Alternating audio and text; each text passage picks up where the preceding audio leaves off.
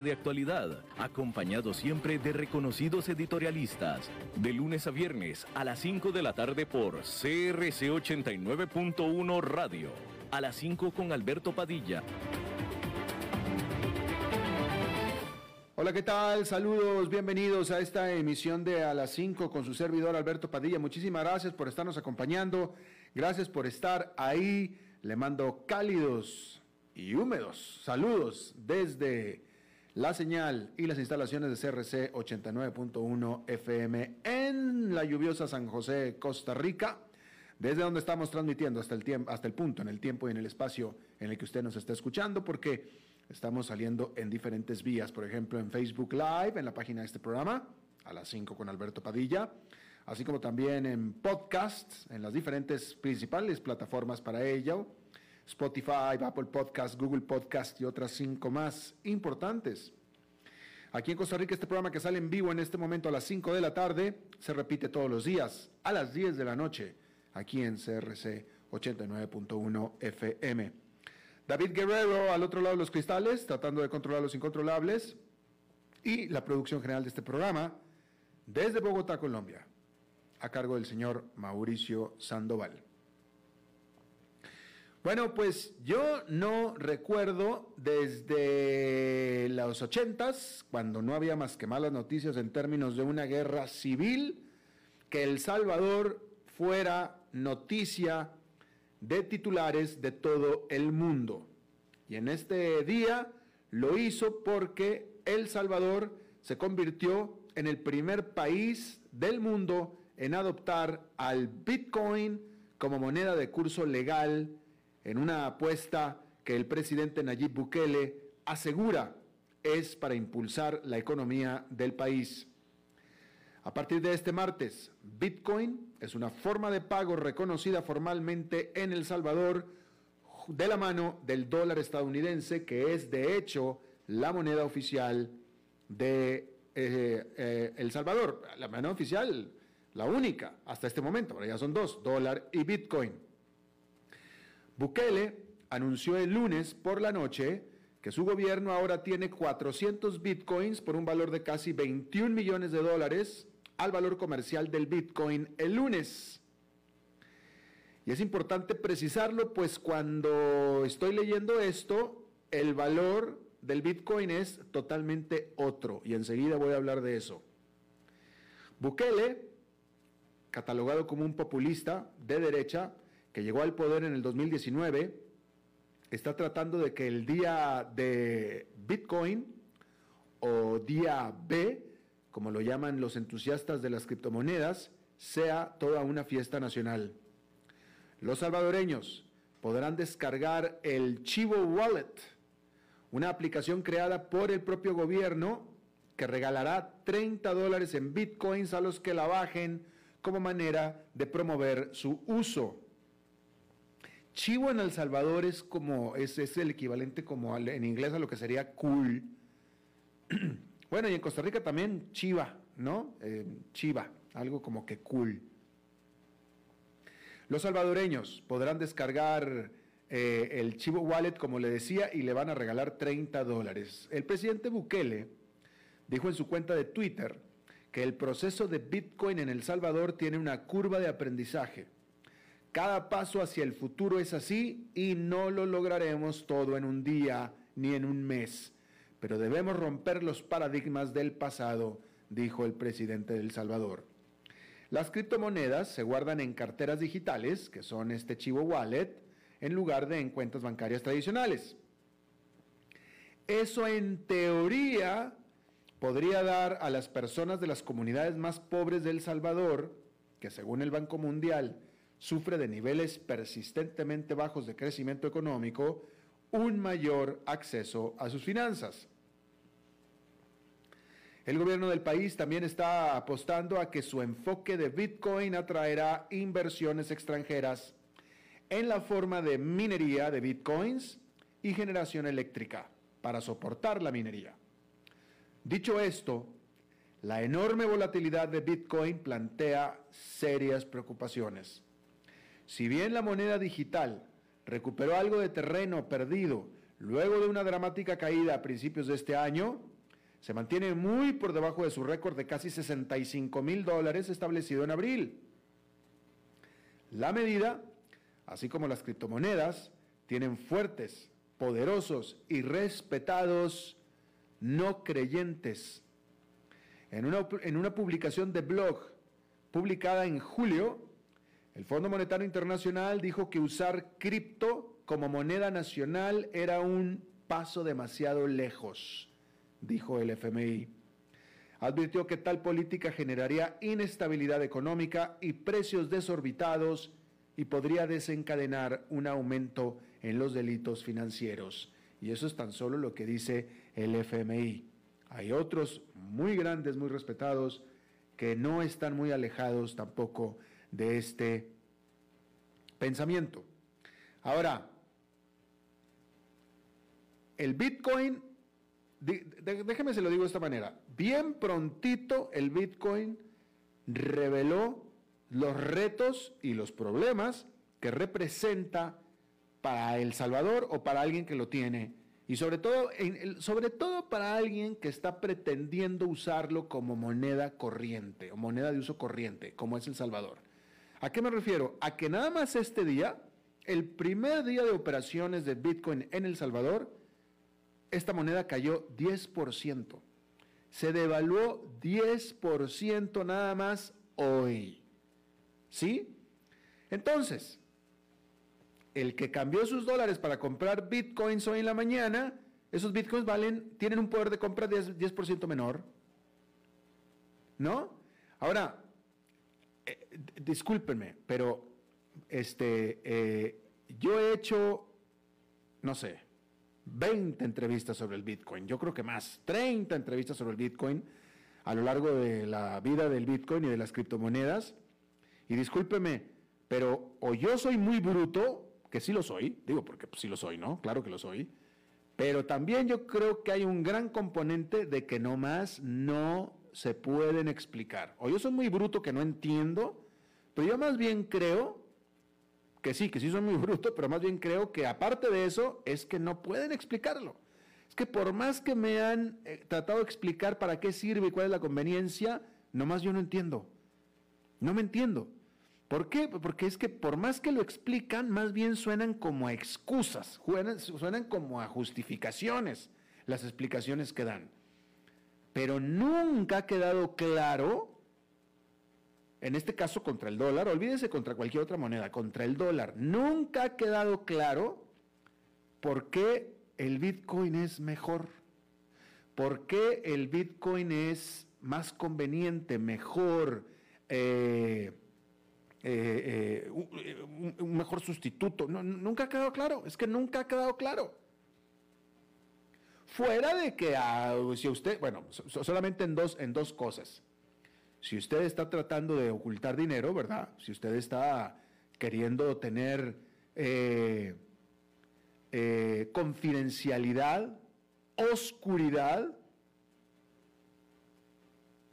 que cualquiera que maneja dinero quiere tener eso. Sin embargo, dentro del sistema financiero formal del mundo, usted puede, pues, operar eh, en las sombras. Pues sí, sí puede operar en las sombras. Y estoy hablando de los offshores y de los paraísos fiscales, etcétera, que son legales, son legales, pero son también sombras, ¿no? Hay maneras de ensombrecer, ¿no? Pero son legales. La criptomoneda más bien me parece que sirve más para las operaciones que no, que no pueden ser legales, ni aunque fueran en las sombras en el sistema financiero formal. Eso es lo que estoy tratando de decir. O sea, fuera de ese contexto, no veo de qué otra manera la criptomoneda del Bitcoin pueda realmente ser una mejor opción al dólar. Como no sea para estar haciendo cosas que en la formalidad uno no podría estar haciendo o no debería estar haciendo. Esa, es la única utilidad práctica que yo le veo, francamente. Francamente. O estoy muy bruto, ¿no? Eh, ahí en mi Twitter, en Padilla News, yo puse eh, eh, un Twitter al respecto y la, gente se me, se, me, se me tiró encima, algunos tratando de explicar. métase a usted ahí a mi, a mi Twitter de Padilla News y ve usted las explicaciones que me tratan de dar y no, no, no contiene, baja el cero y no contiene. O sea, es que no, no, no, no. O sea, ellos como que en su mente les queda, no, nada más es que les quede muy claro, pero como en su mente como que es muy obvio que lo que me están diciendo es clarísimo. Y no, pues no, no es clarísimo.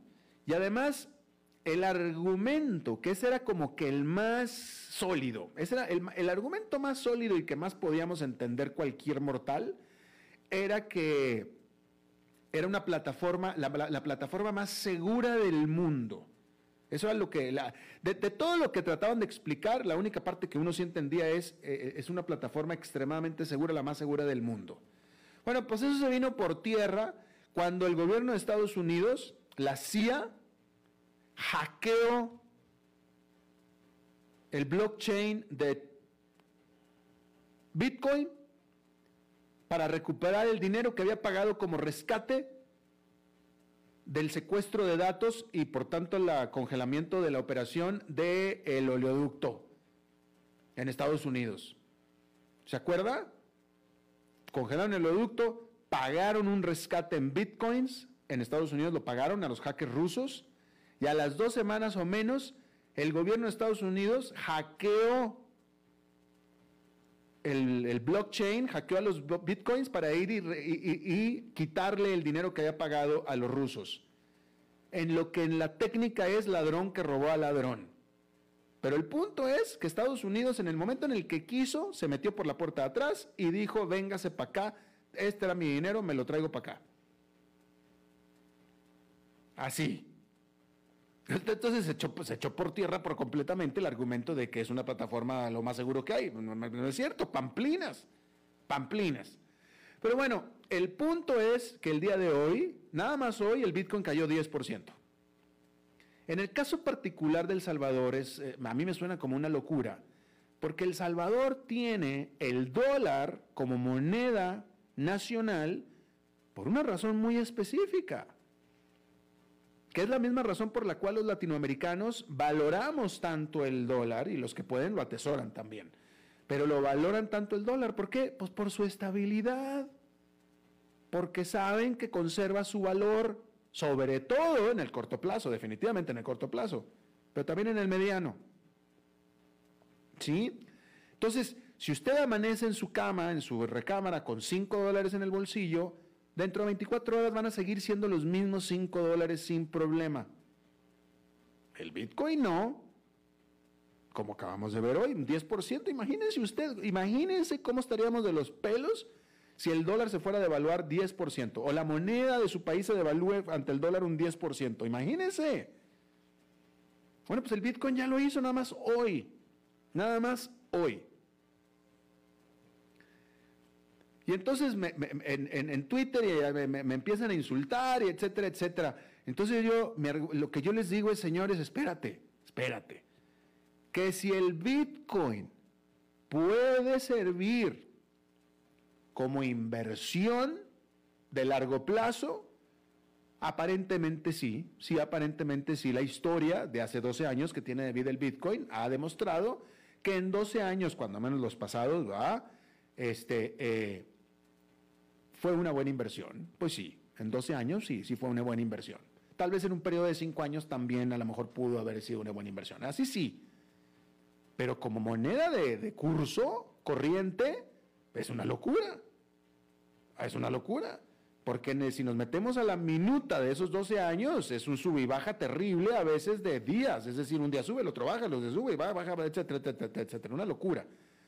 En el plazo de 12 años, ok, sí, una buena inversión pero como manera de uso corriente, eh, francamente es una locura. Suena a como toda una locura. Simplemente, y le digo, hoy el Bitcoin le dijo a Nayib Bukele y le dijo a El Salvador, aquí estoy señores y esto es lo que se hace conmigo. 10% caigo hoy y qué. Si te gusta bien y si no también. Y así es. ¿Cómo funciona eso como una moneda de curso corriente? Eh, eso nadie lo puede explicar. Discúlpenme, nadie lo puede explicar. Sobran palabras, ¿eh? Hay quien, hay quien, hay quien se pone a hablar. Hacen discursos al respecto, pero no dicen nada. No dicen nada. El punto es este. Cayó 10% hoy. ¿Quién quiere una moneda? ¿Quién quiere una moneda que se devalúa 10% en un día? y que tal vez mañana pueda devaluarse más. ¿Quién quiere esa moneda? ¿Y para qué? Como no sea para nada bueno. Como no sea para nada bueno. Bien, cambiando de tema, George Soros, el multimillonario financiero y filántropo, cree que BlackRock cometió un gran error de cálculo con China este lunes, Soros denunció al administrador de activos más grande del mundo, BlackRock, en un artículo de opinión publicado por el Wall Street Journal titulado El error de China de BlackRock. Y es que recientemente BlackRock comenzó a ofrecer productos de inversión a inversionistas individuales chinos como la primera firma de administración de fondos de propiedad totalmente extranjera en ese país. Pero Soros criticó la medida alegando que la compañía parece entender mal la China del expresidente, la China del presidente Xi, Jinping. Verter miles de millones de dólares en China ahora es un error trágico, escribió Soros. Es probable que los clientes de BlackRock pierdan su dinero y lo que es más importante, dañará los intereses de seguridad nacional de los Estados Unidos y otras democracias. Soros destacó la reciente represión de Xi contra las empresas privadas, que ve como una prueba de que el régimen considera a todas las empresas chinas como instrumentos del Estado de partido único. También hizo referencia a una enorme crisis que se está gestando en el mercado inmobiliario de China y los esfuerzos de Xi por redistribuir la riqueza. Estas tendencias, dijo, no son un buen augurio para los inversores extranjeros.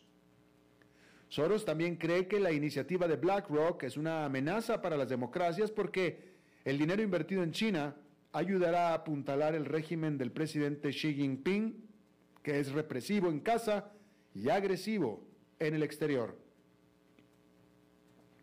BlackRock, ante todo esto, se negó a comentar al respecto. Pero en el pasado, el director ejecutivo, Larry Fink, ha dejado en claro que ve el mercado chino como una gran oportunidad que no se puede dejar pasar. Dijo que el rápido desarrollo económico y la acumulación de riqueza en la segunda economía más grande del mundo han impulsado el crecimiento de la industria de gestión de activos nacional china de 9 billones de dólares. Esto lo dijo en julio el presidente de BlackRock. Agregó que ahora estamos bien posicionados para extender la amplitud de nuestras soluciones de inversión y conocimientos a todos nuestros segmentos de clientes en China y ayudar a más personas a realizar las transacciones de sus ahorros a inversiones en China. Soros es un crítico de Xi Jinping desde hace mucho tiempo. Aún así, está señalando preocupaciones que son muy reales entre los inversionistas sobre lo que significan las últimas arremetidas de Beijing contra empresas como Alibaba y Didi para las perspectivas de inversión a largo plazo. Por ahora, sus advertencias se están dejando de lado. Las firmas de inversión globales de peso pesado se mantienen aún con China a pesar de los esfuerzos radicales del gobernante Partido Comunista para frenar el poder de las principales empresas de tecnología y educación privada.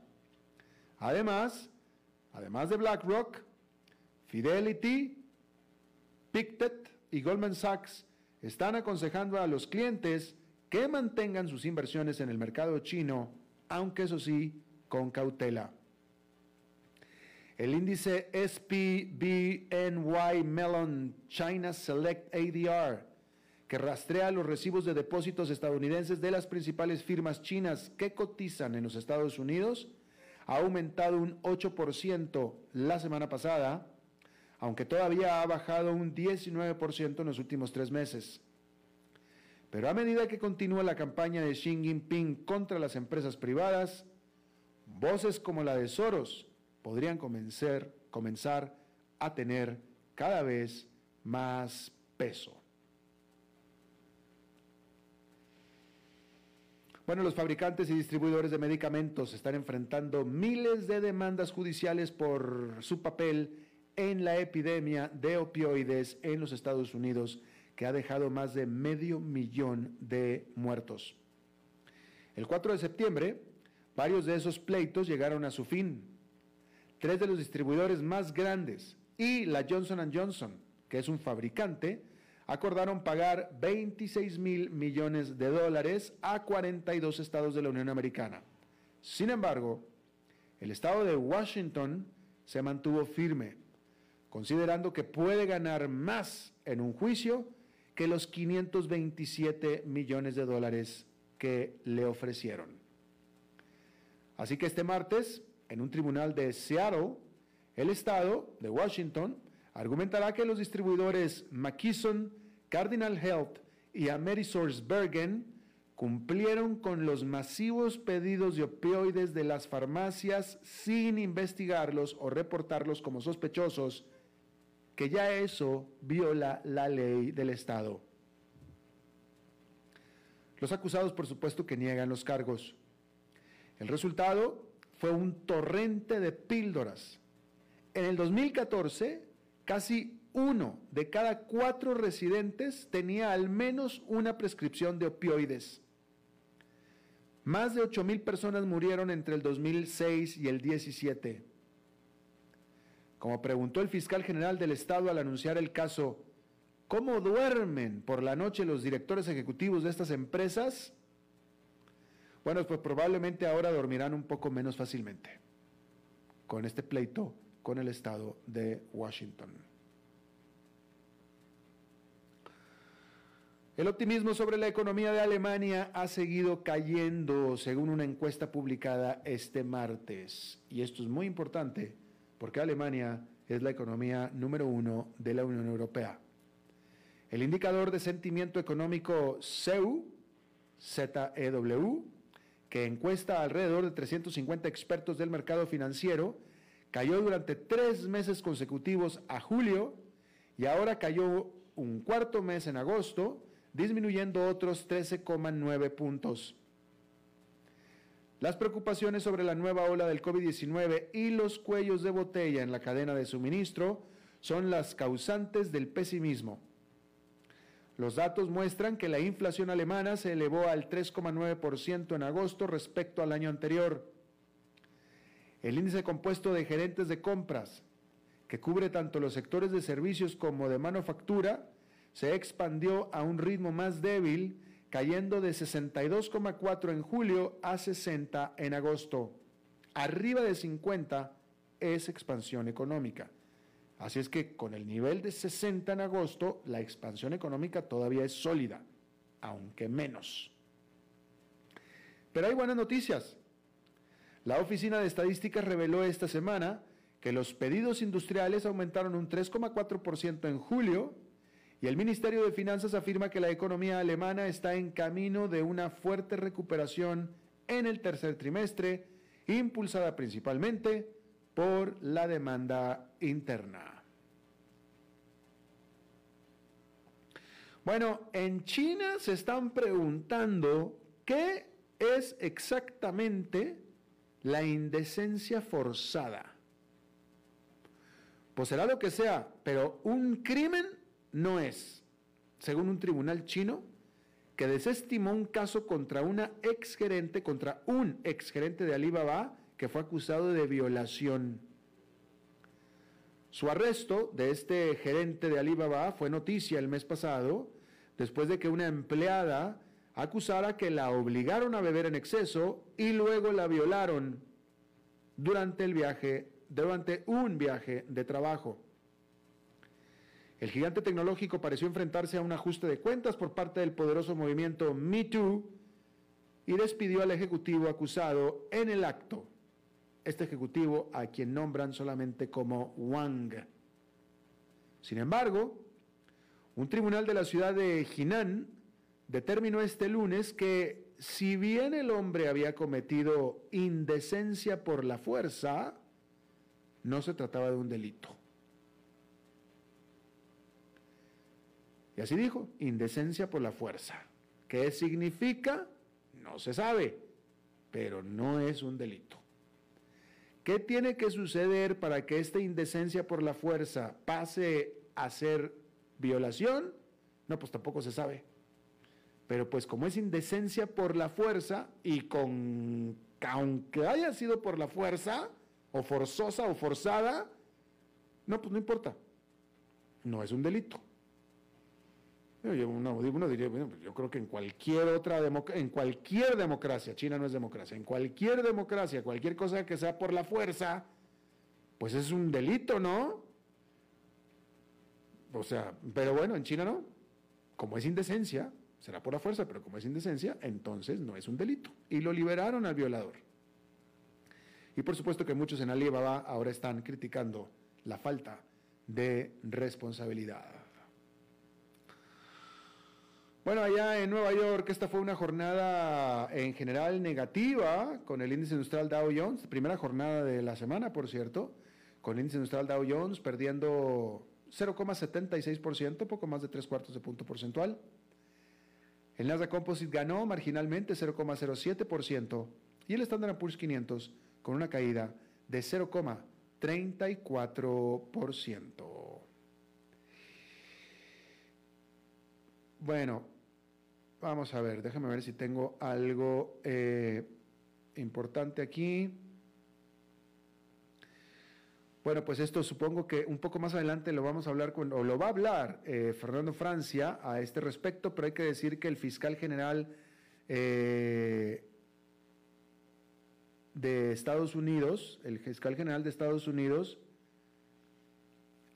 eh, se comprometió a tratar de defender a los proveedores o los practicantes de abortos en el estado de Texas después de que el estado impusiera una prohibición a cualquier embarazo que lleva al menos seis semanas, seis semanas, que es tiempo en el que muchas mujeres ni siquiera saben siquiera que están embarazadas. El fiscal de Estados Unidos, Merrick Garland, dijo que él va a tratar de hacer cumplir la ley federal que hace un crimen el hacer daños, el vandalizar a las clínicas de aborto o bien el intimidar a los pacientes o a los empleados de estas clínicas. Eso es un crimen federal. Pero esta ley estatal estuvo también diseñada para ser tan ambigua que no se puede eh, eh, hacer cumplir esta ley federal. Es como de locos este asunto. Pero el punto también es que algunos otros estados de la Unión Americana, liderados también por republicanos, están buscando el mismo tipo de ley de prohibición de aborto en Texas, que, la que tiene Texas. Ahora, ¿de qué manera esta ley de Texas funciona? Bueno, pues funciona de esta manera. Cualquiera cualquiera, usted, yo, su, empleada, quien sea, puede demandar a quien sea que incite o que esté involucrado en un aborto o que incite un aborto. ¿Sí?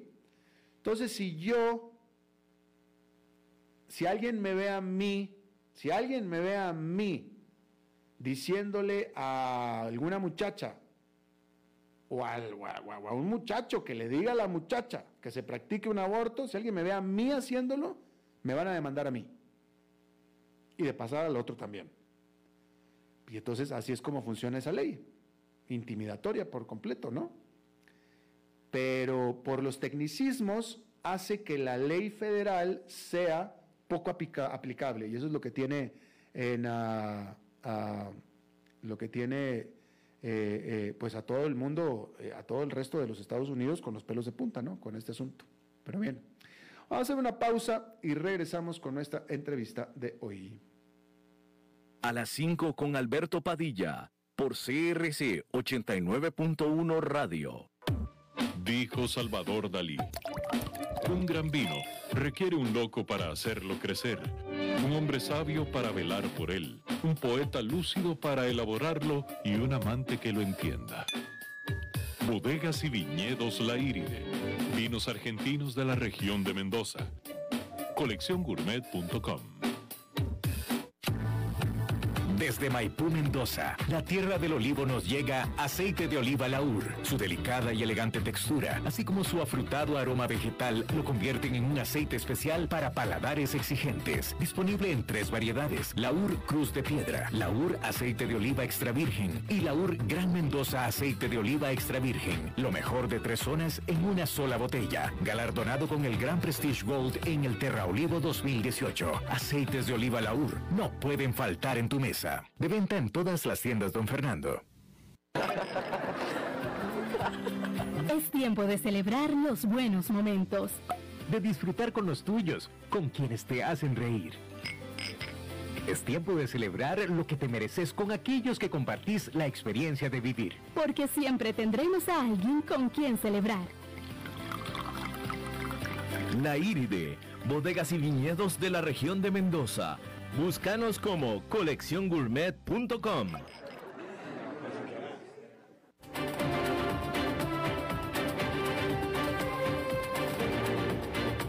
Seguimos escuchando a las 5 con Alberto Padilla. Bueno, muchísimas gracias por continuar con nosotros. Eh, vamos a hablar de Venezuela, hay varias cosas que hay que hablar de Venezuela, pero vamos a empezar con el tema de las negociaciones que se están realizando en la Ciudad de México entre el régimen de Nicolás Maduro y la oposición respecto del próximo eh, periodo eh, electoral.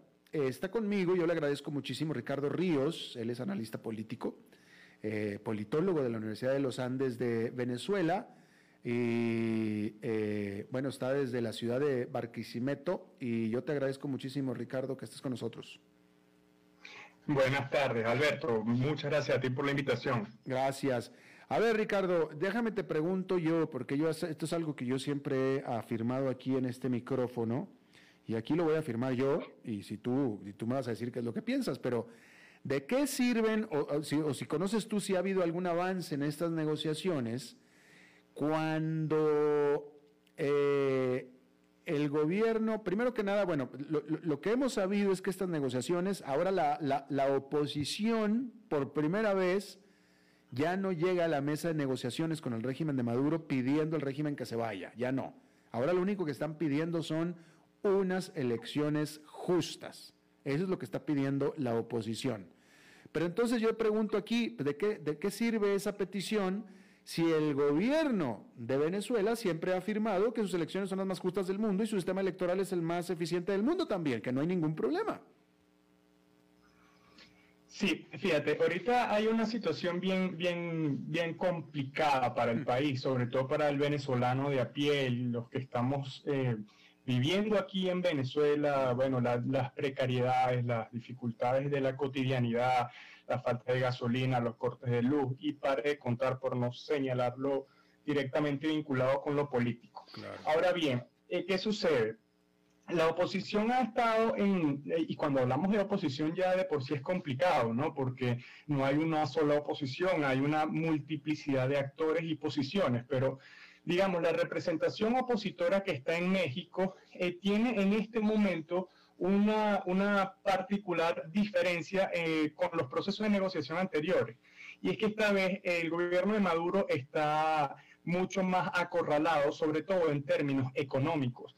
Y hay, pues, regla número uno para la negociación, tienes que tener algo con que negociar. Y en este momento el gobierno de Maduro necesita, eh, digamos, una flexibilización en términos de las sanciones y aunque no es gobernabilidad directa de la oposición, eh, está visualizando como un puente a un sector de la oposición, en la delegación de Maduro, para lograr flexibilización de sanciones.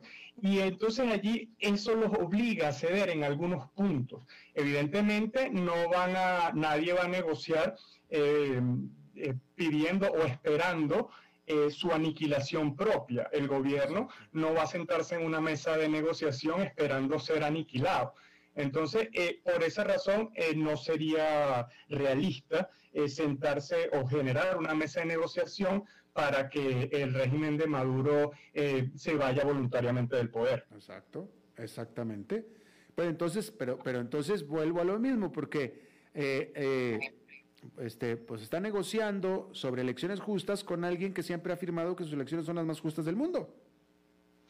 Sí, por supuesto. la, narrativa, toda, toda el planteamiento discursivo del gobierno es que es democrático, que es justo, que es transparente, etcétera pero eh, por supuesto que sabemos que no es así. El propio gobierno no lo va a asumir, pero sabe que no es así. Y así como dice que no hay presos políticos, en la medida que se van generando negociaciones, va soltando presos políticos. Y eso es, eso es eh, ilustrativo de que efectivamente eh, se trata de rehenes. Entonces, más allá de, cómo sea el planteamiento discursivo del gobierno de Maduro, hay una realidad para lo que pueden servir las negociaciones. Particularmente yo soy muy cauto con las expectativas. Creo que esto puede generar una ventana a la que mm, mm, se, se pueda ir a un proceso donde progresivamente se vaya hacia la democracia.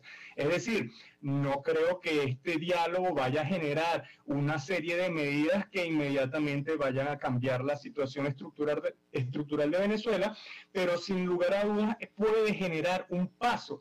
¿Y qué es lo que sucede? Que a veces genera mucha, mucha frustración, es, injusto, eh, sabiendo de dónde venimos, todo lo que ha pasado en los años recientes, tener que sentarse a negociar con quien ha hecho todo lo que ha hecho. Sin embargo, eh, hay una serie de estrategias que han fallado y, hay que replantearse el rumbo político de quienes necesita eh, el país que, que sea el relevo político.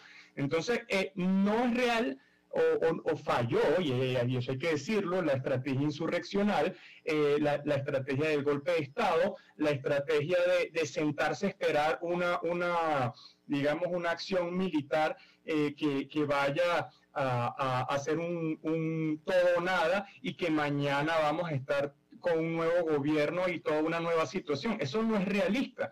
Entonces es un poco frustrante eh, pero eh, se requiere una dosis de realidad y decir, bueno, hay que ir construyendo una, alternativa y eso se hace con lo que está hoy en el escenario político. Pues sí, eh, pues sí.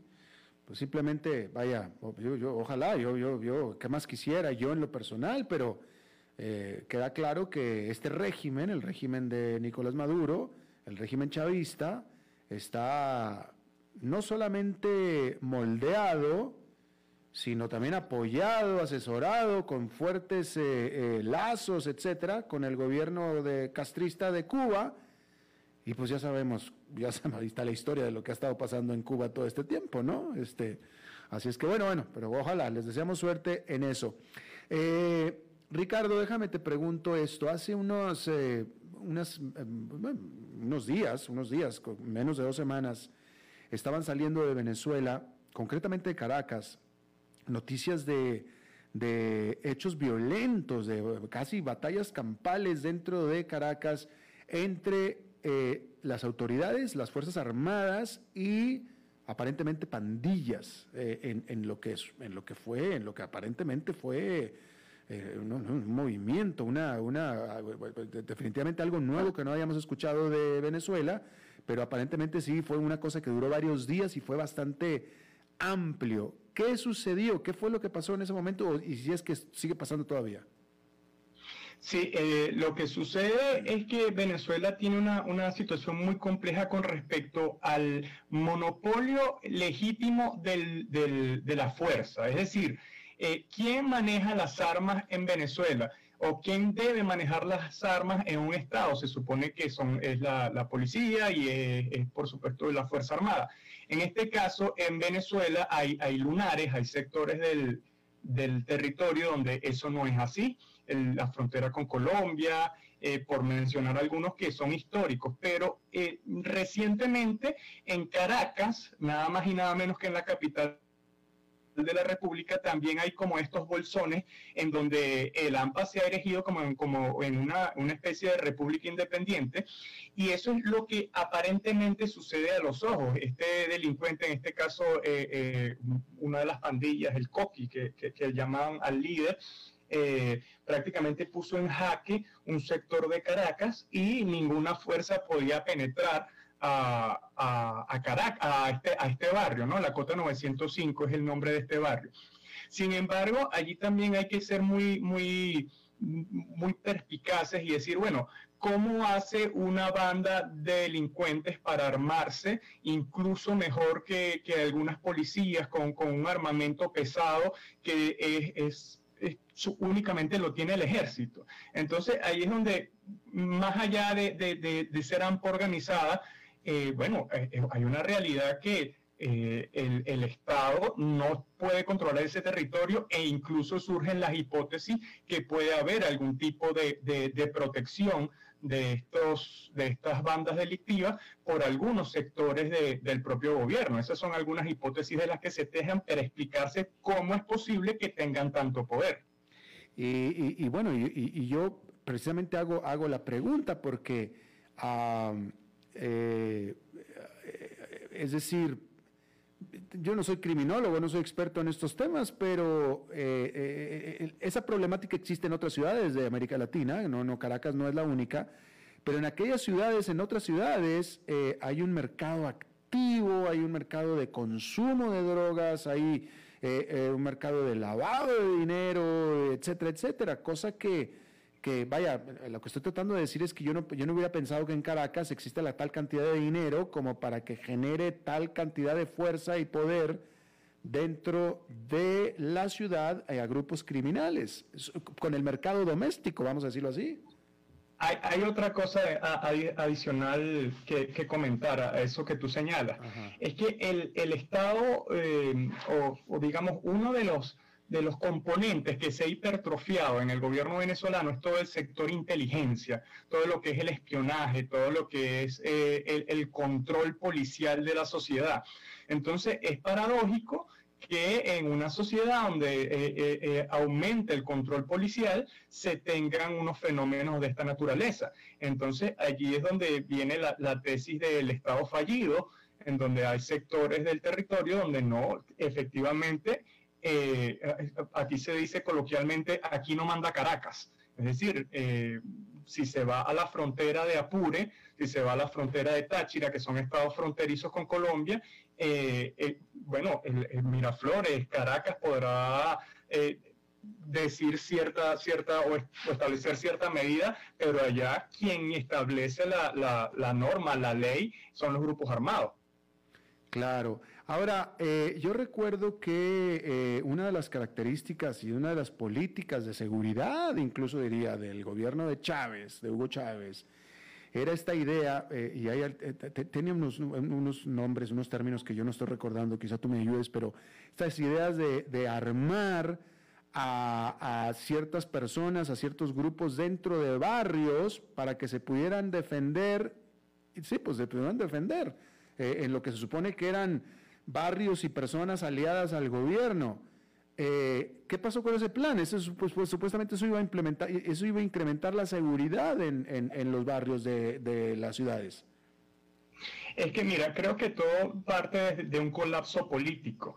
Es decir, eh, por una parte, el, plan o la visión eran las milicias la milicia, de hecho, se convirtió en un componente adicional de la Fuerza Armada, la milicia. Ah. Sin embargo, la, milicia en realidad es, una forma de, transferencia de recursos a un sector, eh, es como casi un programa social donde son viejitos y, gente eh, muy pobre que está uniformada. Sin embargo, no es un vector de poder desde el punto de vista armado. Desde el punto de vista ah, eh, armado en los barrios están los colectivos que eh, prácticamente imponen su ley. Eso es similar a lo que sucedió en Haití con, con los Duvalier, que los, los, grupos armados, los llamados Tonton Macut, eh, bueno, yo no los puedo mantener desde el Estado, no les puedo dar un sueldo, pero dejo a dejar hacer, dejar pasar. Entonces, hay grupos que se dedican a la extorsión, al secuestro,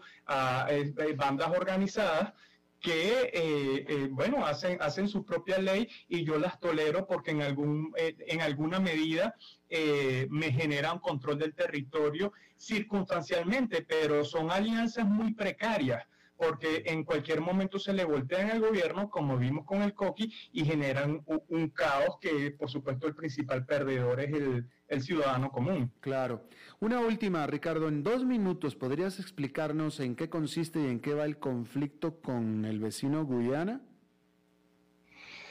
Bueno, eh, eso también es un, tema sumamente interesante y más por lo que sucedió hoy en México, que el acuerdo entre gobierno y oposición de reivindicar los derechos de Venezuela sobre Guyana. La, Guyana Esequiba es un, territorio al, oriente de Venezuela que es bastante grande, tiene unos 200 mil kilómetros cuadrados más o menos. Eh, que em, históricamente ha estado en zona en reclamación con eh, Guyana. Ahora, ¿qué sucede?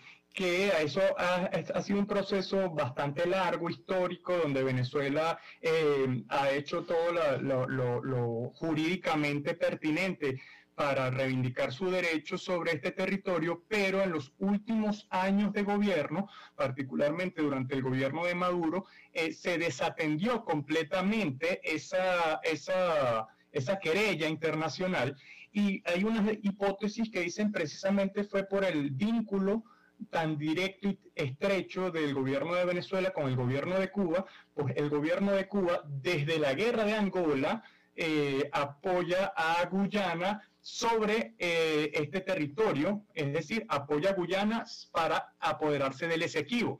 Y eso es una, digamos, una, un acuerdo histórico de Cuba con Guyana y eh, dada el control que llegó a tener o que tiene el gobierno cubano sobre el gobierno venezolano, y esto que te estoy diciendo son algunas hipótesis geopolíticas, hacen que Venezuela desatienda el derecho histórico que tiene sobre la Guyana Esequiba.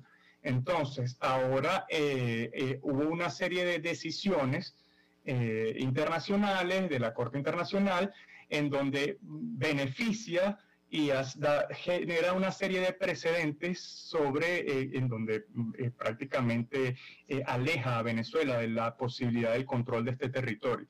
Entonces, em, el hecho que hoy en México, tanto el gobierno de Maduro como la delegación opositora haya, así sea discursivamente, reivindicado el derecho de Venezuela sobre el Esequibo, es un avance que, al menos desde el punto de vista narrativo, es positivo. Ya, bueno, pues ahí está. Eh, pues Ricardo Ríos, analista político venezolano y politólogo de la Universidad de los Andes de Venezuela, te agradezco muchísimo que hayas charlado eh, con nosotros. Gracias. estamos a la orden por aquí, Alberto. Gracias, gracias. Bien, bueno, pues entonces ahora vamos a pasar rápidamente. Es eh, martes y los martes está con nosotros Fernando Francia. Fernando. Hola, Fernando. Ahora sí escucho. ¿Cómo estás? Muy bien, ¿cómo estás tú? Adelante. Bien, bien. Mucha lluvia en San José de Costa Rica. Bastante. Bastante. Bien, hoy tenía un tema eh, interesante que a vos te va a interesar bastante, Alberto, y yo creo que de alguna manera seguramente lo has trabajado o, obviamente lo has em, eh, pues reporteado en alguna de tus, de tus, de tus eh, experiencias como periodista.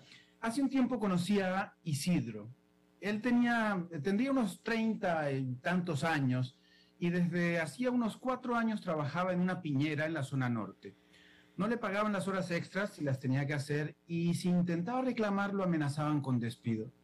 Su día empezaba muy temprano, un cafecito y al camión. Poco más de 35 minutos después entraba al campo, donde agacharse miles de veces, diría yo, mientras el sol ardía en los hombros era la cotidianeidad. Buscó ayuda con otros colegas, compañeros de trabajo, se unió al sindicato y esa fue su sentencia final en la empresa. Pero también conocí a Jorge en otro momento, en otro lugar. Su historia es muy distinta.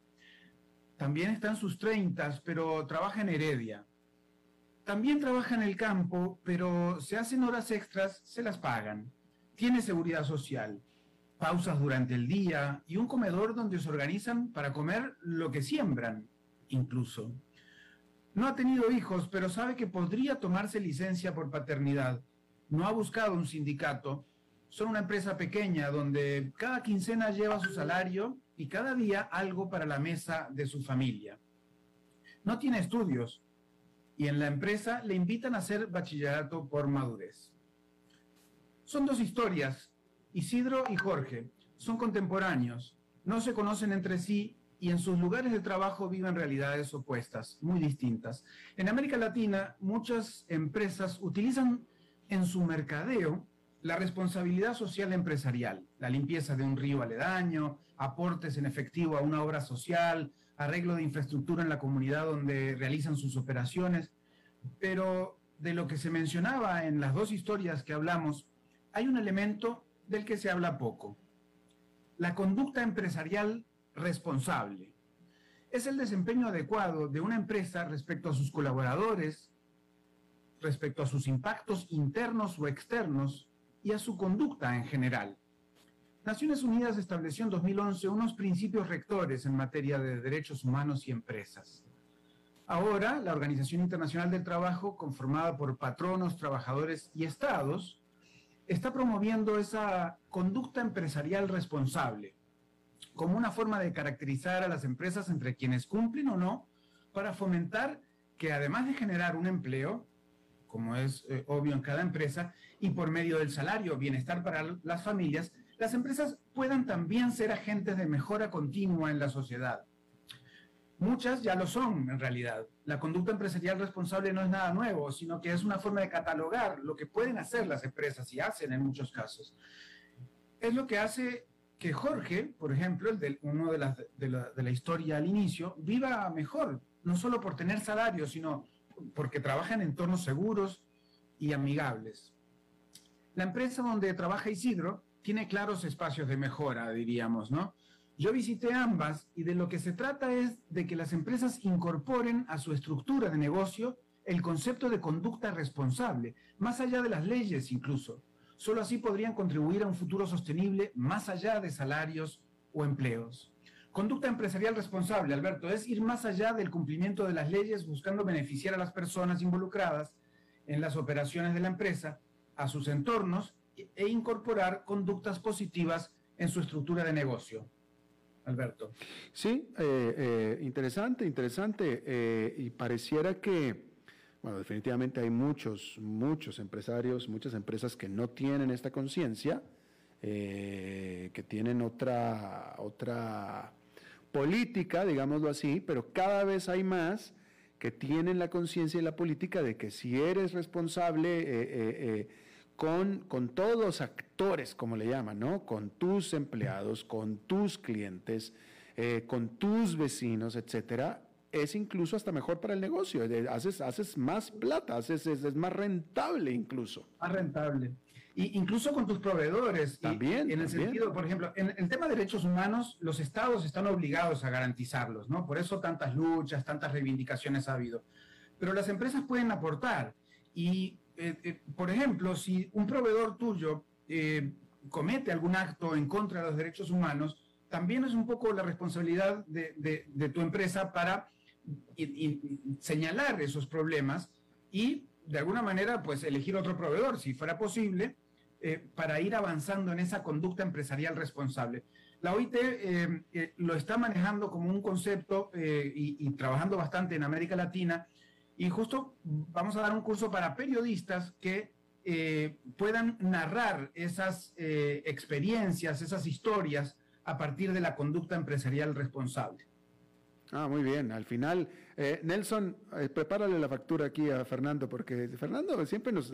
Este está peor que... Está peor que el chicharito, Nos mete los golazos, así ni cuenta nos Cada tanto, cada tanto aprovecho, ¿no? algún temita de los que de los que trabajamos. Cada tanto metes el golazo. Bueno, pues ya mételo bien, pues ya, ya pasó, ya. A ver, ¿a dónde se comunica la gente para este curso? No, no, eh, en realidad es un curso que tuvo ya una, una inscripción y hay unas becas de, de, la OIT para que participen, son unos 15, es una especie de plan piloto. Ah, muy bien. Eh, pero bueno, lo importante es que eh, me pareció el, el concepto de, de, conducta empresarial responsable importante, distinto a eh, responsabilidad social empresarial, ¿verdad? Son dos cosas muy distintas, ¿no? Una cosa es lo que hacemos todos los días en una empresa, otra cosa lo que hacemos específicamente para mejorar algo afuera, ¿no? Efectivamente. Y aportar a la comunidad. Bueno, pero la cosa es que vamos a hacer entonces este, este, este taller en donde 15 periodistas de distintas partes de América Latina cubrirán alguna historia de alguna buena práctica en la conducta empresarial responsable. Y saldrá un libro posteriormente con esas, esas crónicas, esos reportajes. Así que bueno, el, el, concepto estaba interesante para compartir con vos y con tu audiencia y además, pues cacarear un poquito de, de, lo que hago con, con estas em, experiencias narrativas que, que, desde el año pasado empecé a, a, dar como cursos y ahora, pues con la OIT como, como actividad adicional. Bueno, pues ahí está ya. Entonces, Fernando, muchísimas gracias. Bueno, gracias a vos, Alberto. Nos vemos la próxima semana. Próximo martes. Bueno, eso es todo lo que tenemos por esta emisión de A las 5 con su servidor Alberto Padilla. Muchísimas gracias por habernos acompañado. Espero que termine su día en buena nota, en buen tono. Y nosotros nos reencontramos en 23, en 23 horas. Que la pase muy bien.